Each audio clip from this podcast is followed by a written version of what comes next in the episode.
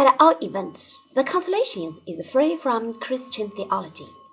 The book consists of alternating prose and verse sections.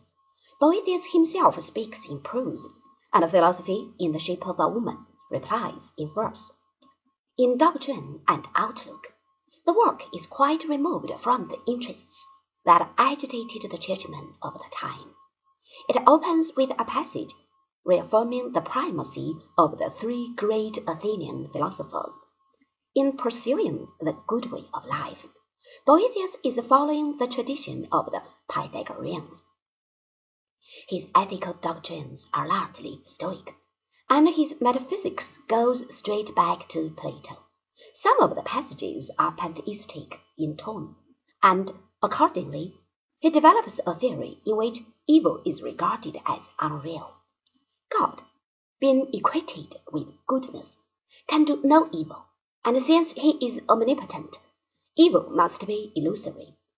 Much of this is utterly at variance with Christian theology and ethics, but somehow it did not seem to upset anyone in the orthodox camp. The spirit of the entire book is reminiscent of Plato. It shuns the mysticism of the Neoplatonic writers like Plotinus and is free from the superstitions prevailing at the time. The feverish sense of sin that overshadows Christian thinkers of that era is quite absent.